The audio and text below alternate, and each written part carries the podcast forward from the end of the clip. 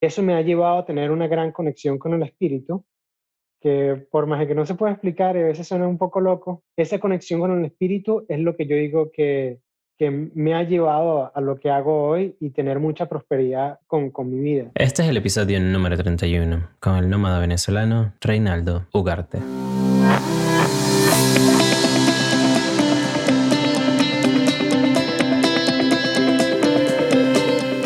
Bienvenidos a Migrantes Exitosos, soy el doctor Duples Blanco, migrante venezolano viviendo en Estados Unidos. Y todas las semanas traigo mensajes, historias y entrevistas que te van a inspirar al conocer de primera mano la mentalidad y la ética de trabajo que llevaron a otros migrantes a alcanzar el éxito lejos de su país natal. Mi invitado el día de hoy es Reinaldo Ugarte, quien es venezolano y desde el año 2013 migró a los Estados Unidos para tener una vida mejor. Él consiguió el sueño americano como vendedor de seguros siendo uno de los mejores de su compañía, pero a pesar de esto sentía que no era completamente feliz. Esto lo llevó a sufrir de depresión hasta que tomó la decisión de ir tras su propósito en la vida, conocer sus fuegos primitivos, viajar por el mundo y ayudar a otras personas en el proceso. En este episodio de hoy conversamos sobre su camino a conseguir el sueño americano, su experiencia como nómada, viajar por el mundo, sobre cómo fue vivir en un carro durante un año y muchas cosas más. Y antes de que comencemos este episodio quiero invitarte a que te suscribas a mi newsletter Week Recap porque si disfrutas el podcast vas a también disfrutar lo que escribo allá. Ahí todos los domingos hablo sobre temas de productividad, autoeducación y estilo de vida. Para suscribirte solo debes ir a email.dublesblanco.com y colocar tu email para que comiences a recibirlo a partir del próximo domingo. También me gustaría escuchar tu opinión sobre este episodio, sobre los anteriores, así que puedes enviarme un mensaje directo en Twitter o en Instagram, donde estoy como arroba Blanco. Sin quitarte más tiempo, comencemos con esta interesante historia nómada ahora.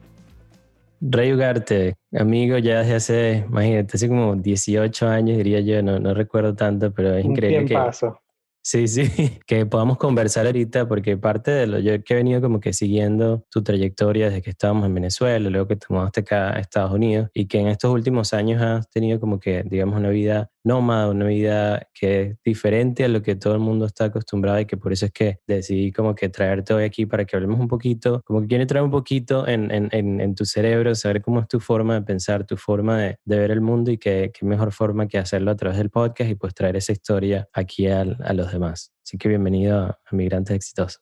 Gracias, Chamo. Un honor estar aquí hablando contigo, de verdad. Gracias por invitarme. Esta, esta historia, bueno, comenzó allá, allá en Venezuela, eh, pero ya, bueno, tienes unos cuantos años aquí en Estados Unidos y, y, quisiera como que comenzar por eso. ¿Cómo fue ese proceso de tú venirte de Venezuela hasta acá a Estados Unidos? ¿Por qué tomaste esa decisión? Y empecemos por allí. Vale, este, mm, yo había terminado, eso fue en abril 2013, el 4 de abril de 2013, y el 5 de abril fueron las elecciones de Maduro contra este, eh, Radonsky. Y mm, ya yo estaba aquí en Estados Unidos para aprender mi inglés por tres meses. Y claro, mi hermano que vive en Nueva York me dijo, mira, tú no vas a aprender inglés allá en Miami, vente para New York, vente para... Me recomendó varias ciudades y una de esas ciudades fue Chicago. Y no sé, me imagino que vi muchos programas en Chicago, me fui para Chicago sin conocer a nadie ni nada. Y bueno, los tres meses se convirtieron en siete años. Eh, al comienzo yo había terminado mi carrera, había terminado el trabajo que yo tenía ya. La novia que tenía en ese momento eh, terminamos y yo tenía pasaporte americano y eso me, me hizo decidir a nada, empezar desde cero en Chicago. Y bueno, eso fue lo que hice, le eché un pichón. Eh, los primeros meses fueron súper duros. Uh, inviernos en Chicago son súper intensos y, y, nada, de verdad pasé toda la parte de inmigrante, refugiado, de, de, toda esa parte de ser venezolano cruzando las fronteras y, y, nada, no tuve otra que echarle pichón allá en, en Chicago y empecé a trabajar con una empresa de seguros. Ah, toda mi vida trabajaba en campamentos en Venezuela. Y... Claro, fue donde nos conocimos, fue, fue ese mi primer trabajo que era, era aquí en un campamento en Venezuela. Todos los años, yo trabajé como por 10 años en esa cosa, en campamentos allá en Venezuela. Y nada, eso me, me llevó a que yo trabajé, perdón, yo estudié administración de empresas en la católica y bueno, eso de vender seguros más o menos tenía algo alineado, no sé, cosas, pero simplemente fue un trabajo que conseguía, que le tenía que echar pichón en comisión nada más. Quiere decir que si no vendes nada, no ganas nada. Este, pero después como que le, me tomaron unos varios meses y le agarré la vuelta y nada, me estaba yendo súper bien allá en Chicago y sobreviví tres inviernos en Chicago por allá. Y llegaste a ser top en la empresa, me, me comentaste anteriormente, o sea, como que estabas entre los buenos, entre las personas que, que tenían como que mejor ingresos y, eran top allí en la iglesia. ¿Y cuando, sí, el, sueño, el sueño americano. Claro, ¿verdad? Que estabas como que, ¿qué, fue lo que te hizo en, en, ese momento que tú dijiste, ok, ya estoy aquí, llegué como que a lo más alto que puedo llegar en mi, en mi, en mi área y, como que decidiste ya a comenzar una vida como que un poco más tranquila, te encuentras con el yoga, comienzas a hacer otras cosas. ¿Cómo fue ese, ese, qué pasó por tu cabeza en ese momento que decidiste como que hacer ese cambio? Sí, bueno, mira, en ese caso, uno, yo estaba soltero por muchos, muchos años, este, yo viajaba, em, me, empecé a viajar y me encantó el, viajar, entonces combinaba mi libertad con vender seguros y este, de pronto viajaba una que otra vez, pero quería seguir viajando y una de las cosas fue que ya como que no me encantaba el, el, tema de seguros, porque para mí siempre tiene que ser un desafío, siempre en busca de nuevos desafíos. Y llegó un momento donde era el, vender seguros se convirtió fácil, este, no tenía que hacer prácticamente nada, simplemente existir y vendía seguros y muy, bueno, muy buena plata. Em, pero yo sí quería algo más y como que llegué a la, al techo de, de, lo que yo podía hacer en cuanto a ese, ese mundo. Y bueno, eh, caí mucha, en mucha depresión, de nuevo me sentí estancado, decía como que necesitaba hacer algo, algo más y algo que a mí me, me encantó hacer por, por mucho, mucho tiempo fue los campamentos. Y nada, decidí irme a Chicago y me fui a un campamento para personas con discapacidad y, nada, de verdad que me encantó. El cambio era nada más una experiencia de verano. Fue muy difícil tomar la decisión de tener todo seguro en, en, Chicago e irme a algo inesperado en otro lado. Y el, el, hecho, porque ya yo estaba acostumbrado de, creo que esto me ha sido ah, fantástico para ayudarme en lo que necesitaba hacer, porque para mí, cuando alguien me pregunta, ¿cuál es tu casa? Yo no sé responder, porque ya yo no vivo en Venezuela, ya yo no puedo llamar Venezuela mi casa. Y ya yo me muevo de un lugar a otro, pero cuando yo inclusive estaba viviendo en Chicago, vivía en varias, en, en varios neighborhoods, perdón por Spanglish, y este, vecindarios. Y nada, eso me, me hizo acostumbrar a que se me, se me ah, hiciera fácil el, el, salir a otro lado y sin mirar atrás y seguir para adelante, ¿no? Bueno, cuando me fui a Chicago se me hizo un poquito fácil el simplemente dejar todo, no me acuerdo, me imagino que lo dejé en casa de una amiga o algo así, dejé todo, que si mi maleta o algo así, tratar de ir en lo mínimo y me fui a ese campamento, hice, seguí mis viajes y ahí conocí a alguien súper importante. Ahí conocí a alguien, eh, el dueño de un bar, en Patrick, súper chévere, súper buena nota y conectamos muy bien. Y él me dice, mira, pero tú deberías trabajar en el lugar que yo solí trabajar.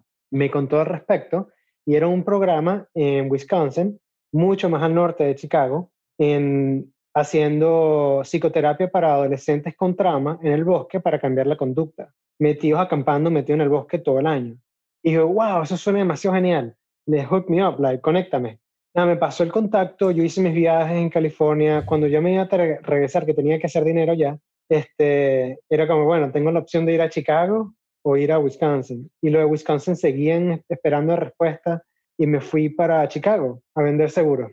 En ese tiempo que estaba vendiendo seguros, me respondieron el trabajo en Wisconsin y fui era una semana trabajando en medio en el bosque y una semana afuera. La semana que estaba afuera me iba a Chicago a trabajar vendiendo seguros. Eran cinco horas de viaje. igualito me los eché. Compré un carro y me echaba los cinco horas de viaje cada semana.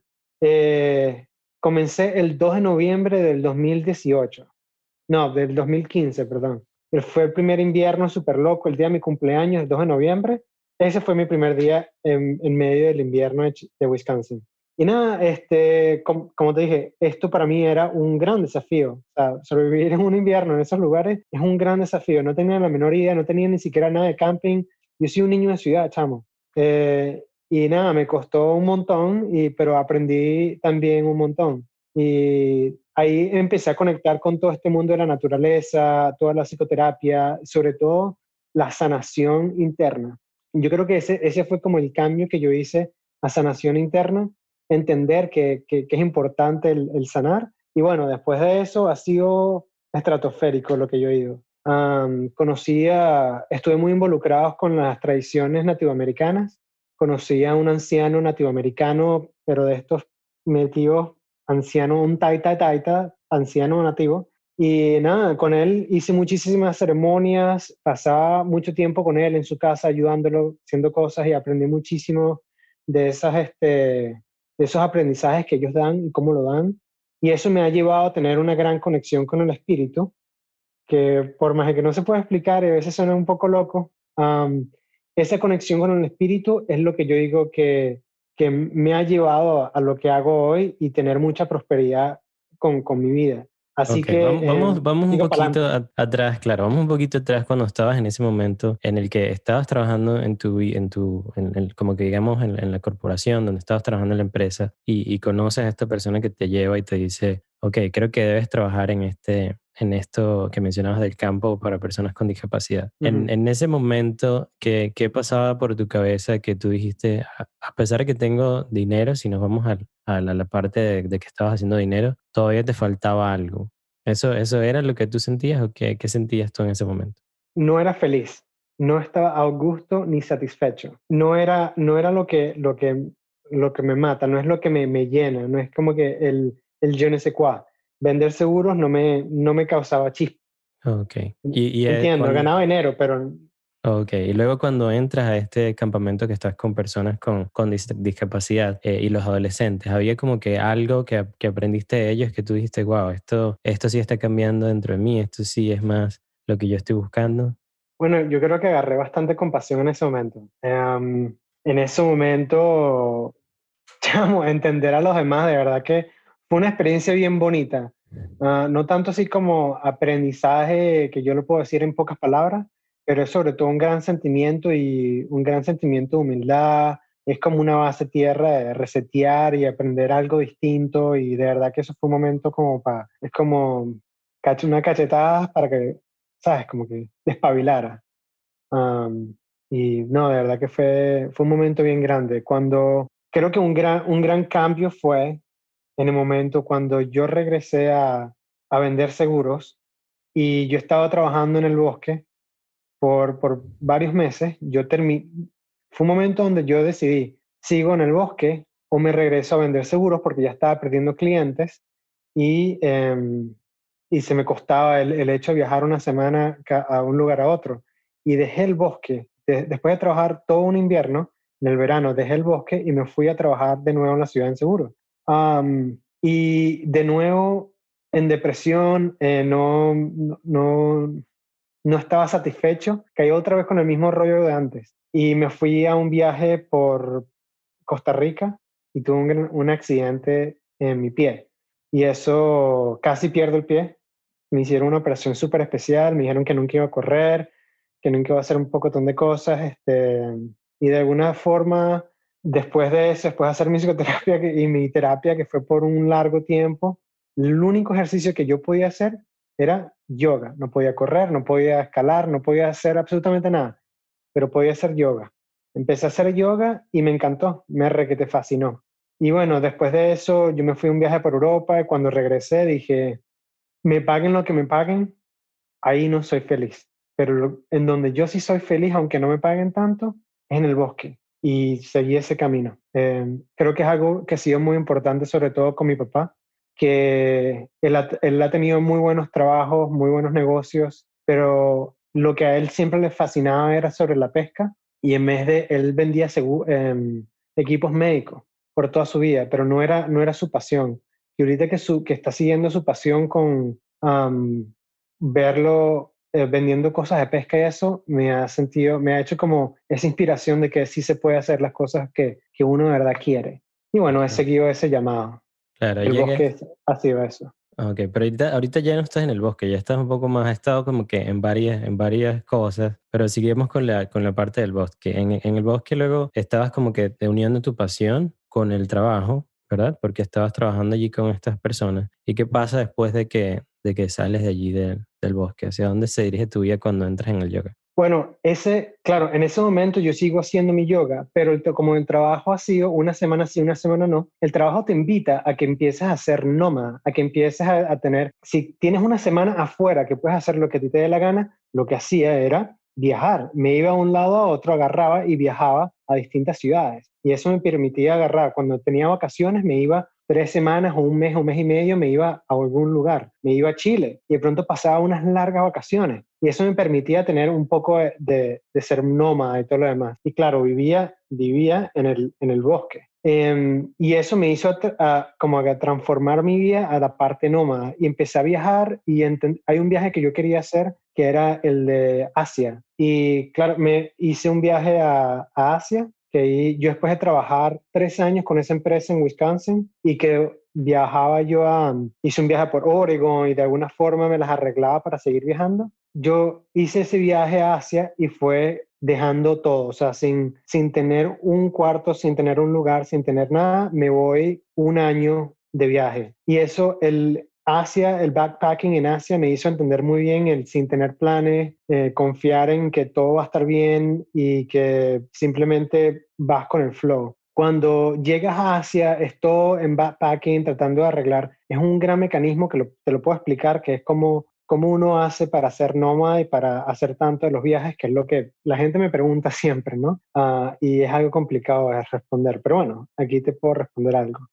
Y y nada, después que me fui para, para Europa, volví, este, ya tenía esta libertad y decidí, hay formas de poder seguir viajando y de alguna forma recaudar dinero, cosas Ahí, ahí, es hasta donde, donde quisiera llegar antes de que vayamos al siguiente punto, que es, o sea, una de las cosas que por lo menos yo, yo pienso que vivir por lo menos un año como nómada o algo así, es algo que todos debemos hacer. No he tenido todavía la oportunidad de hacerlo, pero creo que ya lo voy a considerar entre este y el episodio anterior de, de dos chicos venezolanos que, que, están viviendo en una van acá en los Estados Unidos. Como que me siento inspirado porque siento que es una experiencia que vale mucho la pena. Pero una de las cosas que, que es como que más de difíciles, por lo menos para mí, que trabajo en el área de la medicina, y necesito estar como que ligado a un hospital o alguna oficina o algo. Es como cómo desligar esa, esa eh, no, desligar la profesión, pero cómo lograr conseguir dinero para poder hacerlo sin que se me consuma mis ahorros. ¿Sabes? Entonces sé que para cada persona es como que distinta, pero quiero saber cómo fue tu, cómo ha sido tu experiencia en ese, en ese ámbito. Ah, mira, buenísimo. Te cuento. El, yo lo que, lo que descubrí, lo que yo, lo que yo aprendí fue a ser libre, a obtener mi propia autonomía, que inclusive para poder hacer, cuando haces fuego primitivo, eso es lo que el fuego primitivo te ayuda a entender, a que tú seas capaz y, y eh, tengas autonomía de tus propias decisiones. En el momento que tú aprendes a tener decisiones propias, tú sabes que todo va a estar bien, pero te confías en ti mismo porque tú sabes, tienes las, las habilidades para eso. Ese es un cambio específico para tu cerebro, entender ese clic. Ahora, cuando tú tú vives en ese, en ese estilo de vida, oye, te sientes amarrado, te sientes amarrado en, mira, no puedo salir, tengo un sofá, tengo un cuarto, tengo el carro, tengo tantas cosas que no puedo ni siquiera vender. Pero no todos tienen que tener este estilo de, vida. Ahora, lo que, lo que alguien puede experimentar tener ese estilo de vida es que si tú de verdad quieres viajar, si tú de verdad quieres algo, tienes que poner cada día, cada semana, metas específicas que te lleven a eso. ¿Qué es lo que estás haciendo el día de hoy que te lleva a ese día? Una de las cosas para mí que me, que, que me hizo, que fueron muy importantes para ser exitoso en, en Chicago fue que no tenía otra forma que aprender inglés. Yo no me reunía con los venezolanos, no me reunía con personas así. Yo no conocía a nadie, con nadie hablaba español. Todas las personas que conocían hablaban inglés y no tenía otra, otra forma que aprender. O aprendía o no agarraba plata o no comía. Entonces, este, nada, eso me, me llevó a que tengo que hacer lo que tenga que hacer y punto. Y ahorita, para yo poder hacer mis viajes, yo estoy acostumbrado y sé que obviamente me encanta una, una cama cómoda, pero yo prefiero tenerla, eh, yo viví en el bosque, sé lo que es hacer, vivir cómodo inclusive en el suelo y de alguna forma hacer que yo esté cómodo, pero todavía siguiendo, viviendo mis experiencias y mis aventuras. Y yo, de verdad, yo quiero, lo que yo quiero es viajar. Yo quiero ser libre. Yo, yo quiero no tener que, que, tener esa, esa dependencia que tú me estás hablando de los objetos, de lo que uno compra, de la, de la dependencia a, a la sociedad, a la, al sistema.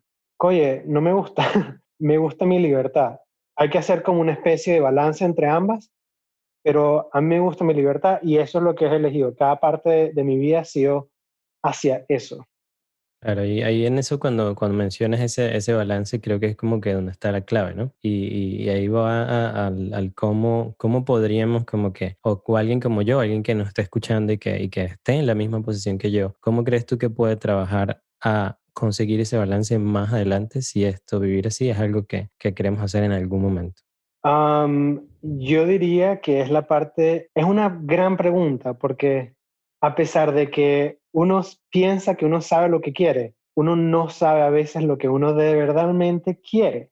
Y a mí, el, para mí, el escuchar, el tener en contacto con el espíritu y tener en contacto más directo con, con lo que es y con lo que quiere en mi vida, confiar en que tengo un propósito y confiar eso en mi vida, me ha llevado a tener prosperidad y éxito pero es un llamado a que uno simplemente se puede dejar con el corazón y no tiene mucho este, lógica mental. eso para mí ha sido algo que, que, me ha llevado a lo que he sido hoy. Ahora, si yo le voy a decir a alguien, mira, agarra y escucha tu espíritu, que ni siquiera sabemos cómo escuchar el espíritu, y dos, es como que o sea, ¿qué te pasa? Salga de ahí, tengo que ganar dinero, tengo que hacer algo. Y sabes, es difícil, Samu. o sea, claro que es difícil, pero para yo poder hacer mis viajes y para poder hacer el estilo de vida que tengo ahorita, es porque trato de minimizar mis gastos. Entiendo la dependencia que uno puede tener a ciertos objetos, a ciertos gastos, a cierto esto, pero yo prefiero tener un viaje a tener el celular de última moda. Yo prefiero ahorrar mis fines de semana, mis semanas en, en seguir gastando de restaurante en restaurante y hotel y un pocotón de gastos a poder comprarme mi pasaje a, a otro país y gastarlo en aventuras de esos lados, porque eso es lo que yo quiero, porque me, me disfruta más la vida. Pero tiene sus pros y sus contras. O sea, no es que llegamos a que tú lo vas a hacer un día, pero hay formas de que tú puedas experimentar más de esa aventura, más de esos viajes, más de... Porque muchas personas quieren viajar, quieren, les encantaría explorar lo que, los lugares que yo uh, exploro. Has explorado.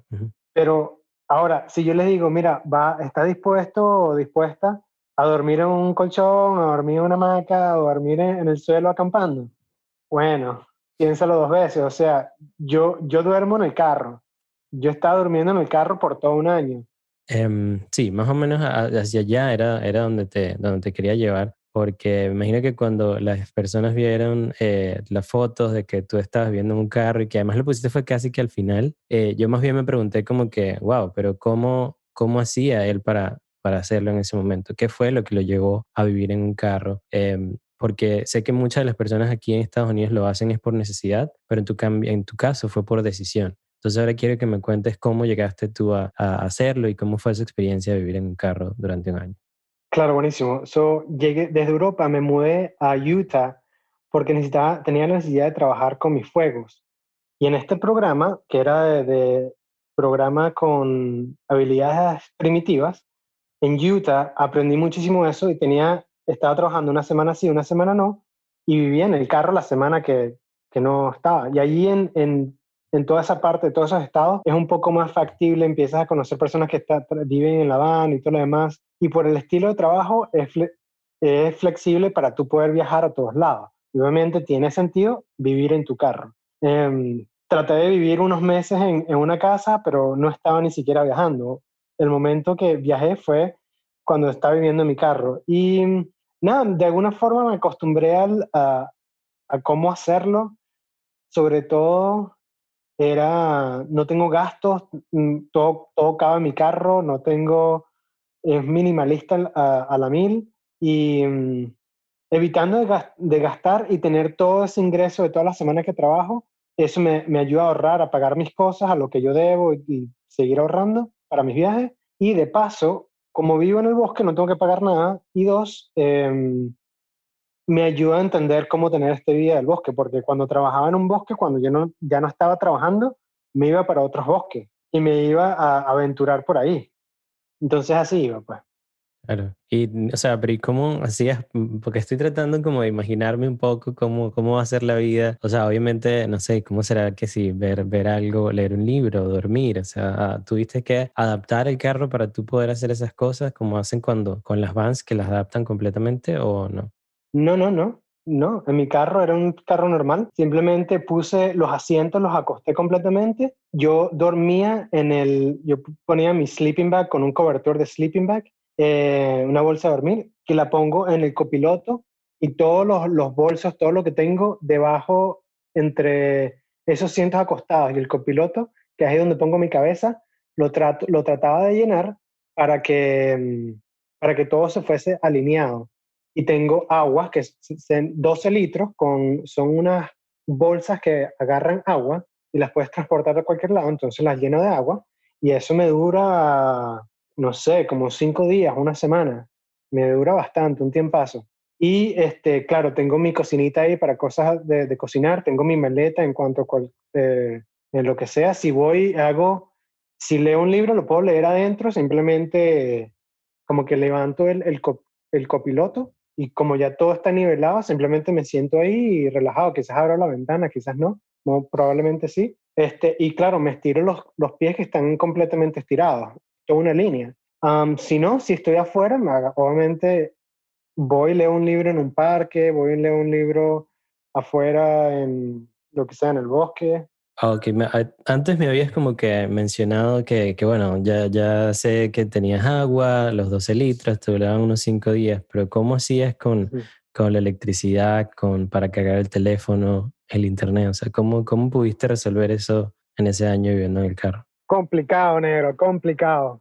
Porque te cuento, este, tenía un panel solar donde yo podía cargar con el sol, lo ponía dentro del carro y eh, podía cargar el, el, como es un cargador portátil y tenía los audífonos, tenía el celular, los cargaba y cada vez que pronto me veía un parque, hacía yoga y mientras hacía yoga con el sol, cargaba las cosas.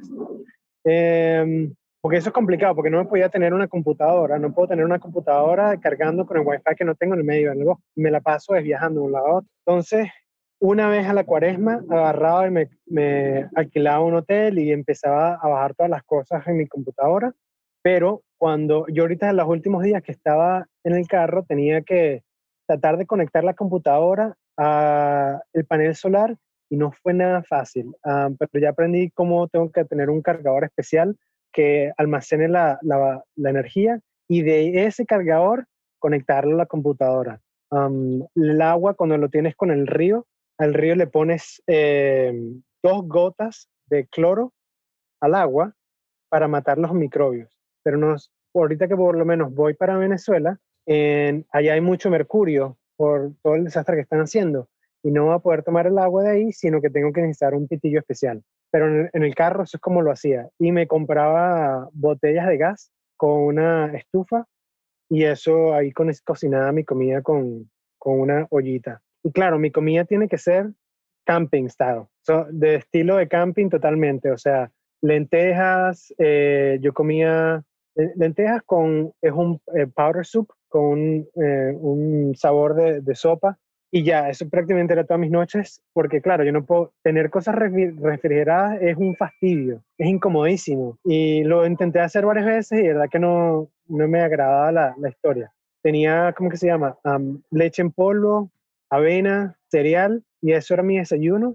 Yo ni siquiera comía en, en almuerzo y como que se, se envuelve como un estilo de vida donde puedes hacer cosas minimalísticas, pero no, claro, cortar vegetales, frutas, todo demás. Tenía que comprarme las frutas y me lo gastaba, pero eso, eso es peso también cuando voy de camping. Y mm, tratar de, de, trabajar con lo que yo puedo hacer de forma camping es la, lo, lo, más viable para, para hacer mis viajes. conectarme para Wi-Fi, bueno, la historia es sin fin. eso es... Y el, y el, baño, y la, la, parte del baño, que creo que también es una que es un poco... Mm, claro. Coño, bañarse, bañarse para mí, bueno, si quería bañarme, era con, con toallitas húmedas, o sea, con toallitas húmedas, claro, me, me, me limpio mi cuerpo, pero si quiero una, un baño más, más, como que más intenso, más profundo, que debería hacerlo, sobre todo para lavarme la cabeza, es este, con estas bolsas de agua que te estoy hablando, que se llaman bladders, le abres un huequito y cae un chorro, que lo tengo en mis videos, y claro, me pongo con el champú y me, me quito aquí o simplemente me lavo las partes eso lo pongo guindado a una rama y simplemente cae. así, cuando voy al baño, claro, hay en, en, todos esos estados, en Utah, Arizona y todo lo demás, siempre hay como parques o siempre hay eh, estaciones de gasolina, etcétera, donde puedes ir hacer tus necesidades y salir, lo que sea. Vas al bosque y bueno, número uno, donde sea, número dos, bueno, abres un, hueco en la tierra, literalmente, y es súper sano y es más saludable que un inodoro. Em, ¿Qué más? Tengo, yo siempre en cuidado de tratar de, lavarme, de lavarme la cara, me cepillo los dientes ahí mismo, este, tengo todo, tenía todo en el carro, simplemente, literalmente, me levantaba, me iba a un lugar donde no había nadie, me levantaba en la noche y casi en el bosque me iba ahí mismo. Cosas así. Entonces, no es nada al estilo de ciudad, no es algo así como que eso no lo encuentras en Miami, ese estilo de vida no lo encuentras en Caracas y es completamente metido bien en lo. En vida. hay como que, que, saber en qué áreas puedes como que hacerlo, como que en qué parte llegar y porque hay, hay, estados, me imagino que son más eh, como que friendly, amistosos para ese tipo de vida que, que ciudades como Nueva York o cosas así que no puedes hacer número dos en, en cualquier parque aquí en New York. no, correcto. No, o sea, estoy metido en el bosque. Y esto, una de las cosas más complicadas es cuando es todos los, todas las veces que la gente me pregunta dónde vivo. ¿Dónde cuando tengo que poner mi dirección, chamo, soy nómada, no entiende. Y el sistema no entiende que soy nómada. El sistema no entiende que no puedo tener una dirección donde me mandes un correo. Papel, correo, no lo voy a leer, no lo voy a ver. Entonces, bueno, ahí su forma, eh, uso la dirección de mi papá y todo le llega acá a mi papá y trato de no tener casi nada de que le manden. Trato de ser muy selectivo en cuando eh, doy mi dirección o no. ¿Y hacia, dónde, hacia dónde este viajaste acá en Estados Unidos cuando estabas viviendo allí en el carro? ¿Qué, qué áreas más o menos visitaste? Fui Utah,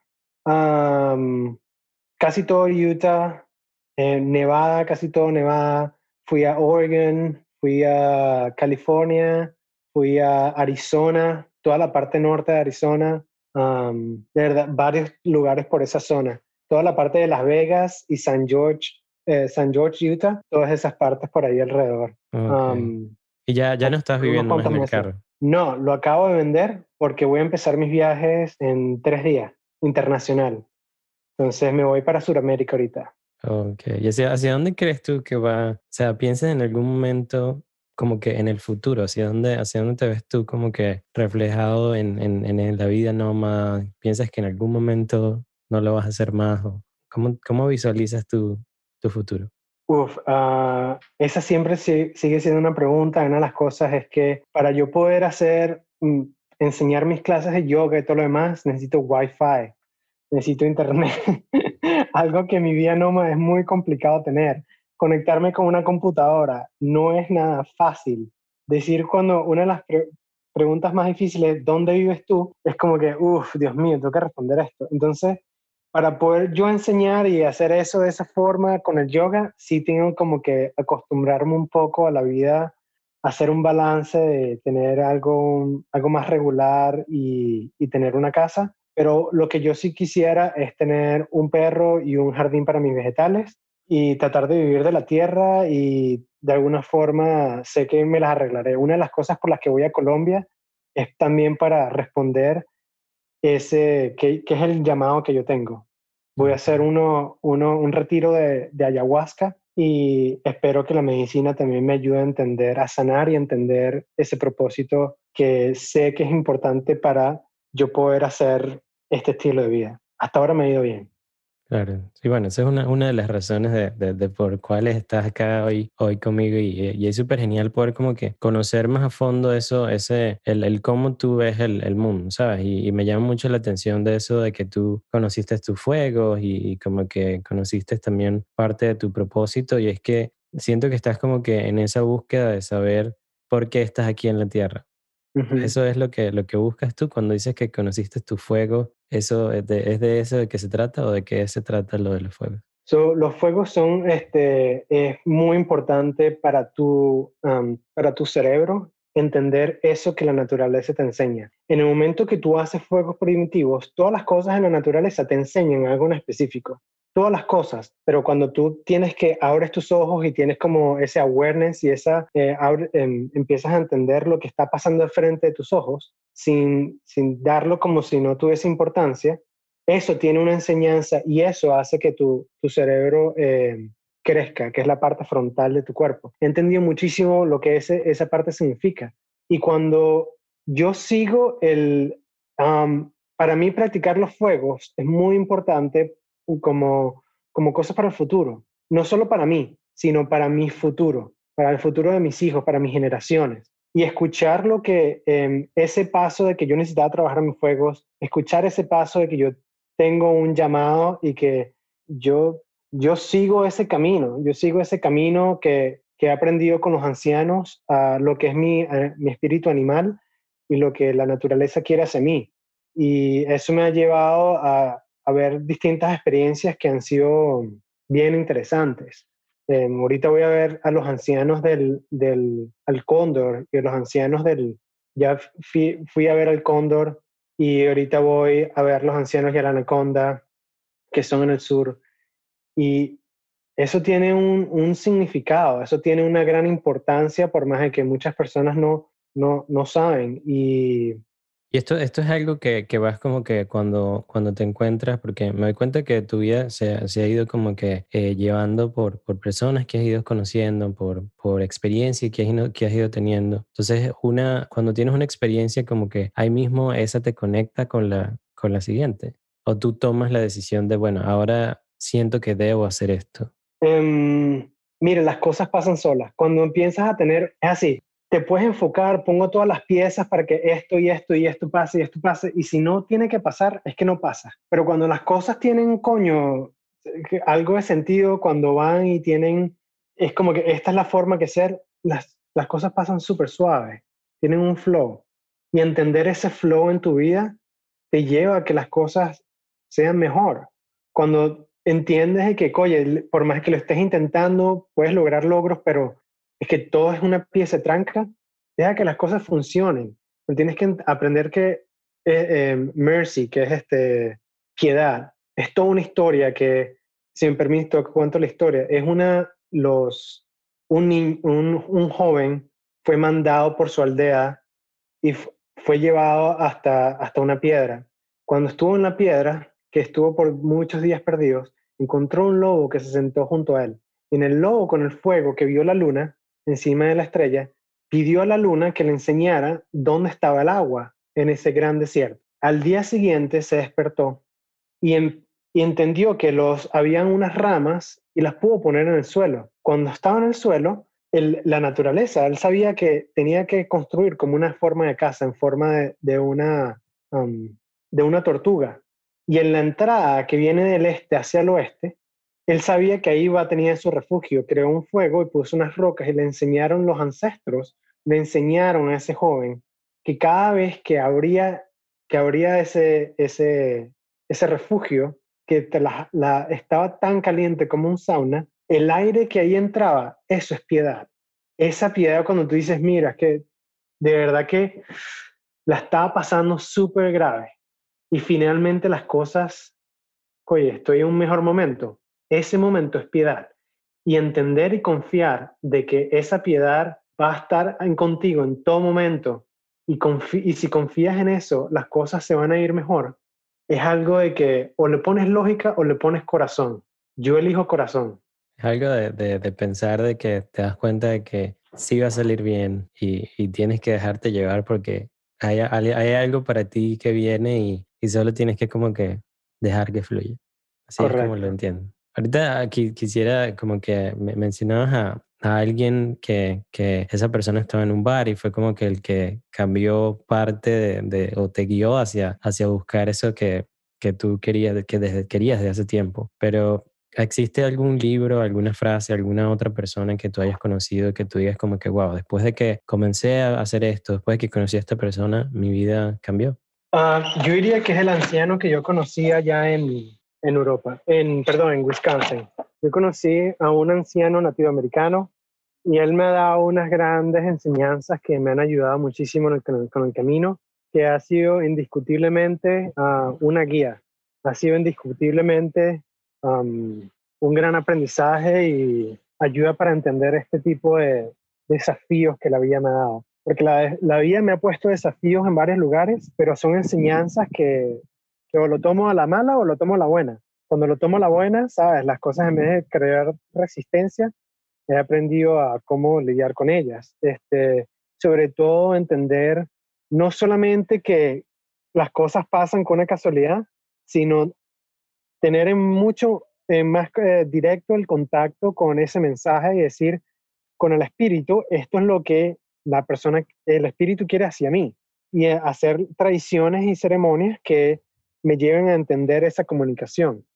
He, empezado a tocar la flauta, una flauta nativoamericana que creé en Utah. Y este, eso me ha llevado altamente a entender ese mundo abstracto y raro de que no tiene con ninguna lógica.